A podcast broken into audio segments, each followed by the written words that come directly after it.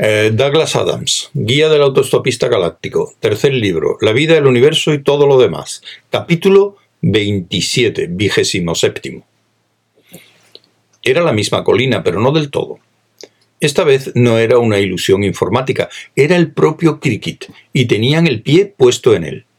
Cerca de ellos, detrás de los árboles, estaba el extraño restaurante italiano que había traído sus cuerpos reales al mundo real de Cricket. La fuerte hierba que pisaban era real, igual que aquel suelo fértil. Las fragancias embriagadoras del árbol también eran reales. La noche era una noche auténtica. Cricket. Para alguien que no sea de ese planeta es el lugar más peligroso. El planeta que no toleraba la existencia de cualquier otro cuyos encantadores, deliciosos e inteligentes habitantes aullaban de miedo, de fiereza y de odio asesino si se enfrentaban con alguien que no fuese de los suyos. Arthur sintió un escalofrío. Slarty Barfast se estremeció.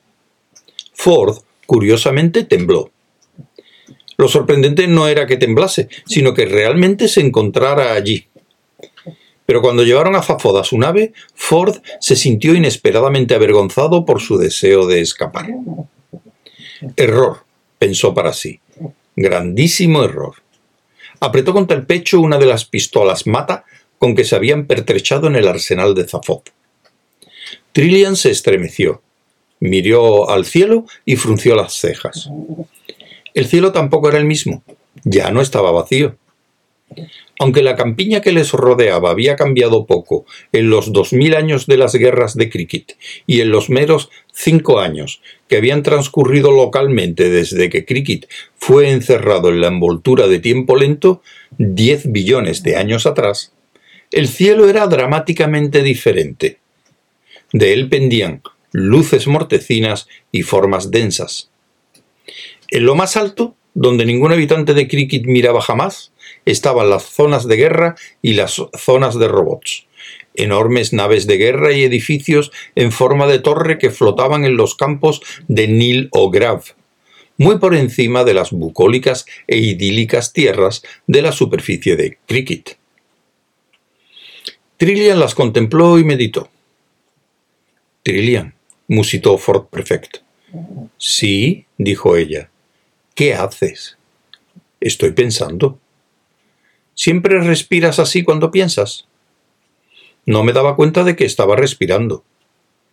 Eso es lo que me preocupa. Me parece que sé, dijo Trillian. ¡Shh! dijo alarmado Slarty Barfast, cuya mano delgada y temblorosa les hizo adentrarse más en la sombra del árbol. De pronto, como antes en la cinta, vieron luces que venían por el sendero de la colina, pero esta vez los haces luminosos no provenían de faroles, sino de linternas eléctricas. No es que fuese un cambio espectacular, pero cualquier detalle hacía que sus corazones latieran fuertemente en sus pechos. En esta ocasión no había canciones melodiosas y extravagantes que celebraran las flores, las labores del campo y los perros muertos, sino voces apagadas que discutían con premura. Una luz se movió lentamente en el cielo. Arthur se sintió sobrecogido por un terror claustrofóbico y el aire cálido se le agarró a la garganta. Al cabo de unos instantes apareció un segundo grupo que se aproximaba por el otro lado de la negra colina. Se movían con rapidez y con paso decidido. Sus linternas oscilaban sondeando los alrededores. Era evidente que ambos grupos se juntarían, y no precisamente el uno con el otro iban a converger deliberadamente en el sitio donde se encontraban Arthur y los demás. Arthur oyó un leve rumor cuando Ford Prefect se llevó al hombro el rifle mata y una tosecilla quejumbrosa cuando Slarty Barfast hizo lo mismo con el suyo. Sintió el peso poco familiar de su propio rifle y, con manos temblorosas, lo alzó Movió los dedos torpemente para quitar el seguro y liberar el mecanismo de máximo peligro, tal como Ford le había enseñado. Temblaba de tal manera que si en aquel momento disparaba contra alguien, probablemente le habría marcado su firma a fuego. Únicamente Trillian no alzó su fusil. Enarcó las cejas, volvió a bajarlas y se mordió el labio, absorta en sus pensamientos.